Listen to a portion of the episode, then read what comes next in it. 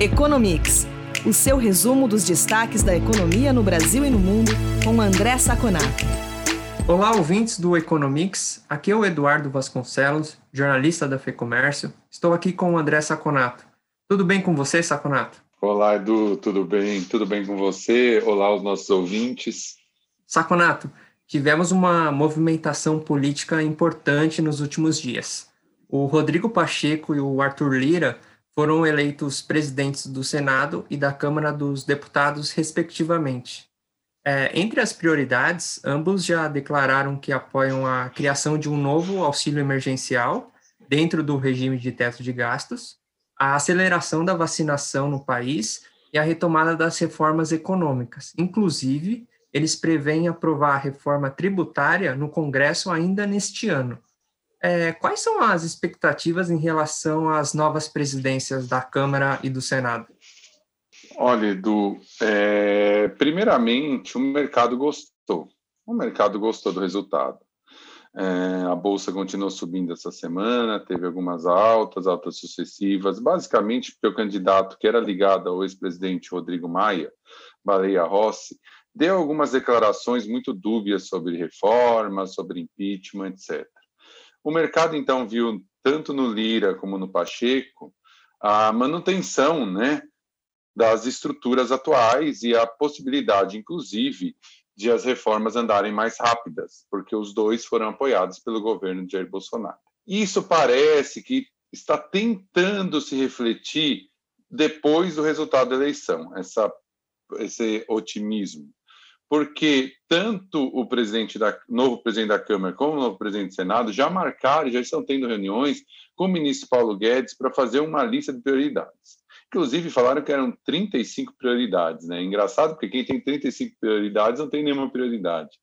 Mas dentro desse bolo estão é, marcos regulatórios para cabotagem, para saneamento, para gás, estão também as reformas tributária e administrativa, que são as mais importantes a serem feitas, né? E vários outros, como a autonomia do Banco Central. É, em relação ao que nós imaginamos, qual é o nosso cenário? Eu acho muito difícil que a reforma tributária passe completa, como é hoje, por exemplo, a PEC 45 no, no, no Congresso esse ano. Se passar, e o presidente do Senado, novo presidente do Senado, Rodrigo Pacheco, disse que deve passar até outubro, vai passar uma versão remendada ou menor, só para os impostos federais, talvez, que não ajuda muito. O grande problema é o ICMS, que é estadual. Quanto à reforma administrativa, vai muito da vontade do governo. O governo já mostrou que não é muito fã de uma reforma administrativa ampla, porque ele defende alguns setores que são sindicalizados e que têm uma relação longa data com o presidente Bolsonaro. Ele tem medo de perder capital político. Por isso, vai depender muito da vontade do governo, se ele realmente quer ir a fundo na reforma administrativa. Tem mais chance de sair do que a tributária. E as outras, né, que são importantes, mas são mais micro, como as melhorias dos marcos regulatórios de vários setores, para que você possa fazer concessão e ajude o presidente, o ministro Tarcísio, melhorar o, o, o programa de privatizações e concessões, e a independência do Banco Central podem sair sim, e eu acho que bem rápido. Então, resumindo, foi uma notícia boa para o mercado, mas isso não garante reformas. Tinha muita vontade, muita discussão, e a gente vai ver a partir de agora. As reformas menores talvez saiam mais fácil. As maiores, mais difícil, e por ordem, a tributária é mais difícil que a administrativa. Saconato, relatório do Instituto Internacional de Finanças aponta que, entre os países emergentes, o Brasil é aquele que tem o maior desafio para refinanciar a dívida pública. O documento também menciona que os prazos dos títulos públicos brasileiros vêm ficando mais curtos. No ano passado, a dívida pública cresceu 15 pontos percentuais e chegou a 89,3% do PIB, de acordo com o Banco Central. É, você considera preocupante a questão do refinanciamento da dívida pública? Olha, Edu, eu acho que sim. Eu acho que o próprio Tesouro tem essa preocupação. Esse ano vai ser um ano de muitos vencimentos. Só para o nosso ouvinte ter uma ideia, mais quase um trilhão e meio de reais vão ter que ser renovados. Ou seja, você vai ter que gerar dívida nova para pagar as antigas ou monetizar, o que eu acho muito complicado atualmente.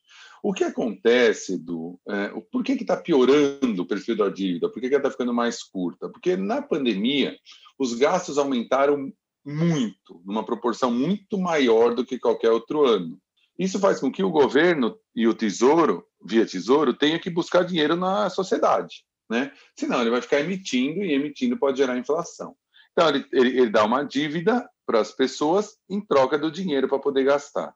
Quanto mais você produz de dívida, mais arriscado você fica e maior juros você tem que pedir. Isso é particularmente pior em dívidas de longo prazo. Por quê? Porque a ponta longa, como a gente já falou em outras reuniões, ou seja, juros de mais longo prazo, estão empinados, ou seja, estão muito altos. Porque as pessoas sabem que essa taxa de juros do Banco Central de 2% não pode ficar de eterno. Essa taxa de juros tem que refletir os fundamentos do Brasil. E essa não é a taxa. Então, as pessoas acham que vai aumentar e já colocam isso, embutem isso nos, financia nos uh, negociações com juros.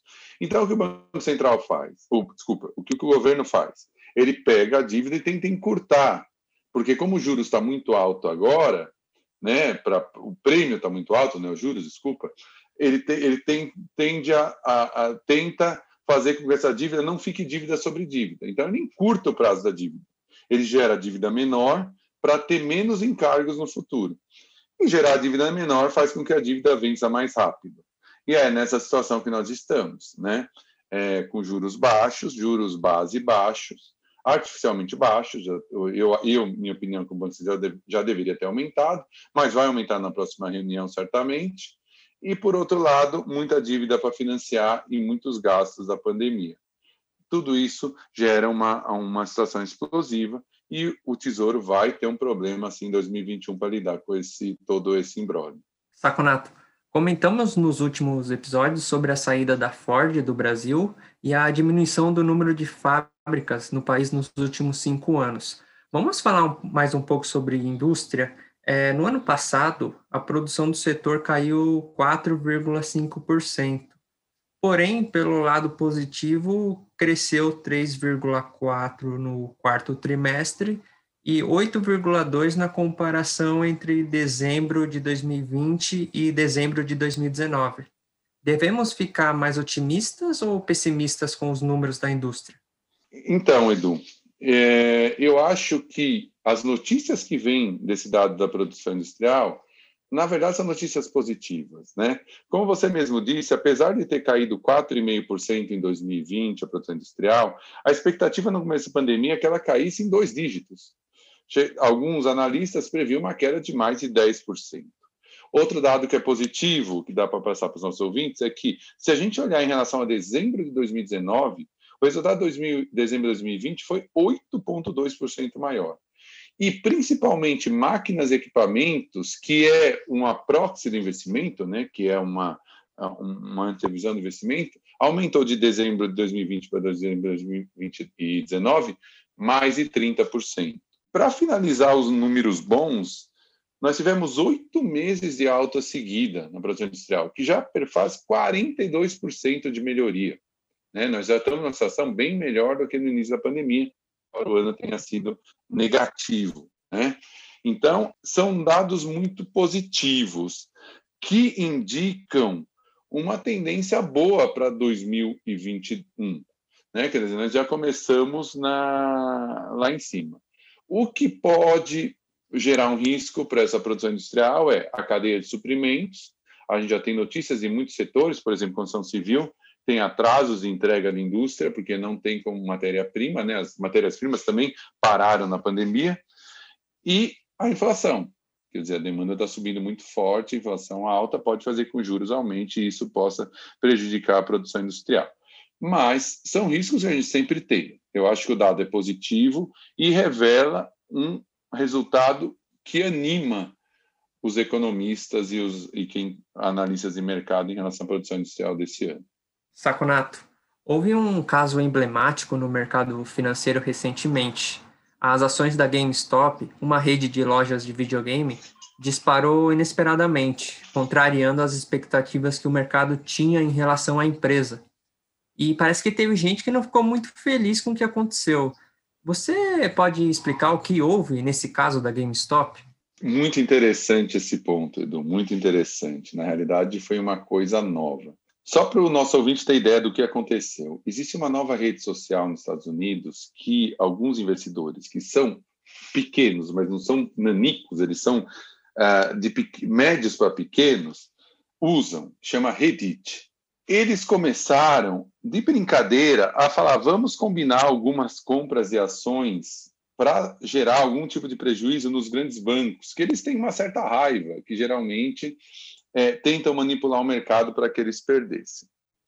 Então, qual foi a isso aí foi crescendo. E qual foi a ideia deles? Eles pegam uma ação que é muito tá muito ruim no mercado, muito complicada. No caso emblemático aqui foi a GameStop, que era uma loja física de acessórios para jogos e de jogos, que obviamente na pandemia afundou. Tudo, tudo é comprado via computador, tudo é comprado via internet. Eles pegaram e falaram: vamos todo mundo comprar essas ações, porque esses grandes bancos estão vendidos, e o que, que é estar tá vendido? Ele pega a ação hoje e fala: olha, eu, eu vou te vender uma opção de comprar, de, te vender essa ação em daqui a um ano. Ou seja, daqui a um ano eu te entrego a ação. Eu estou negociando a possibilidade de daqui a um ano eu te entrego a ação.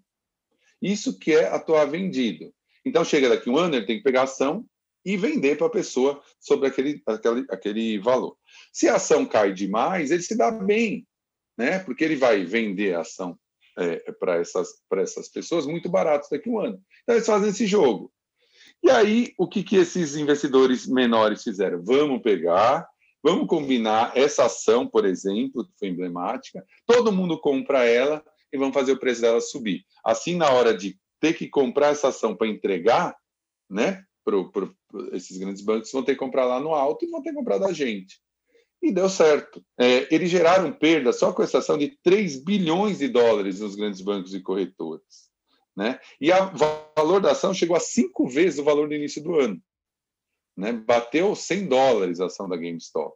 Então, na realidade, foi uma combinação rede social para fazer subir o preço de uma ação que os bancos grandes e as corretoras grandes tinham que comprar para dar conta de alguns compromissos que eles tinham antes. E isso gerou todo esse bafafá. É óbvio que aí tem alguns problemas. A SEC lá nos Estados Unidos, a CVM aqui no Brasil, já está analisando que não pode, você não pode combinar para comprar ação, mas é muito difícil você provar, porque na verdade só nas redes sociais das próprias, dos próprios investidores. Mas isso foi mais ou menos o que aconteceu. E aí isso está gerando vários desdobramentos. A gente vai ver o que vai acontecer de agora em diante nesse novo mundo de rede social. Saconato, o pacote de auxílio do governo Biden, uma promessa de campanha, inclusive, ainda não foi aprovado pelo Congresso dos Estados Unidos. É, o que, que está impedindo as negociações por lá? Eu acho que é só um ajuste fino agora, Edu. Depois da eleição do Biden, nova Câmara, novo Senado, é só um ajuste fino. Os, os próprios republicanos já estão mais é, conformados com o fato de que vai ter necessário um novo pacote. É muito difícil a, a combinação de quanto vai ser. Né? Os democratas querem 1,9 trilhão de dólares e eles querem dar cheque de 1.400 dólares para cada um dos americanos em duas parcelas, uma em abril e outra em dezembro é, é, muito dinheiro. Você imagina, cada americano ganhando é, 2.800 dólares é, numa população gigantesca que eles têm lá. Isso também, mas eu acho que vai ser aprovado. Vai ser aprovado, mais tempo ou menos tempo, mais dia ou menos dia vai ser aprovado. Isso traz para a gente uma grande, uma grande possibilidade de prever um 2021 muito bom para os americanos. Se a vacinação conseguir ser efetiva nos Estados Unidos rápido, somado ao fato de que as pessoas já têm uma poupança do que elas não gastaram no ano passado e dos planos eh, fiscais anteriores do governo Trump, vai fazer com que, se a economia volta pré-pandemia, em termos de abertura, etc., você vai ter um grande influxo de gastos em serviços, bares, restaurantes, etc. Então, você começa a formar um cenário muito positivo para a economia americana, que só pode ser tem algum risco, como no Brasil, por falta de produtos e insumos na cadeia produtiva, que eles já estão começando a experimentar. Já tem alguns setores dos Estados Unidos que já começam a experimentar falta de insumos, falta de matéria-prima e falta de produtos intermediários.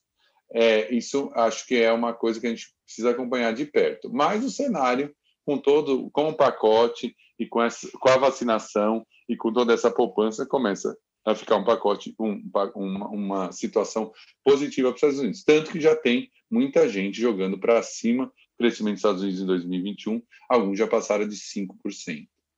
Saconato, para a gente encerrar essa edição, é, a gente tem visto que o fundador do Alibaba, o Jack Ma, e o governo chinês não andam se entendendo muito bem. Mas isso não tem impedido a empresa de colher bons resultados, não é mesmo? O resultado do último trimestre do Alibaba superou as expectativas. Foi isso mesmo? Exatamente, Edu. Só para o nosso ouvinte ter uma ideia de magnitude, no último trimestre do ano passado, o Alibaba faturou quase 35 bilhões de dólares em um trimestre. E o mais impressionante disso, um terço disso em lucro líquido. O lucro líquido ficou quase do, mais de 12 bilhões de dólares. Quer dizer, é uma taxa de retorno gigantesca, é um negócio bom. Por isso que a, a expectativa era que o IPO dessa empresa seria o maior IPO da história da humanidade, contando Estados Unidos, contando China, contando todo mundo. E a China continua mostrando sua força. Olha que dado interessante. O dia do solteiro na China, as promoções do dia do solteiro na China bateram todos os recordes diários de vendas em relação a Black Friday nos Estados Unidos, na Europa, na América Latina. Em um dia foi vendido 12 bilhões de dólares em produtos vinculados a essa promoção do dia do solteiro.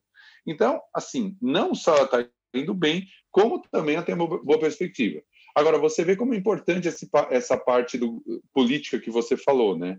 Mesmo com tudo isso, com todos esses números maravilhosos, ela vem sofrendo na Bolsa de Valores queda verti, quedas vertiginosas, porque as pessoas sabem que se o governo chinês ficar contra a Alibaba, ele vai é, fazer com que ela diminua de tamanho, ela vai fazer com que ela chegue até no limite a sair do mercado. Então, é, mesmo com esses dados positivos, o, o, o, o, usos do político ainda é mais forte. Saconato, é isso por essa edição. Obrigado pela entrevista e a gente volta a se falar na semana que vem. Até mais. Muito obrigado, Edu. Muito obrigado aos ouvintes que estiveram com a gente mais esse podcast. E semana que vem estamos juntos novamente.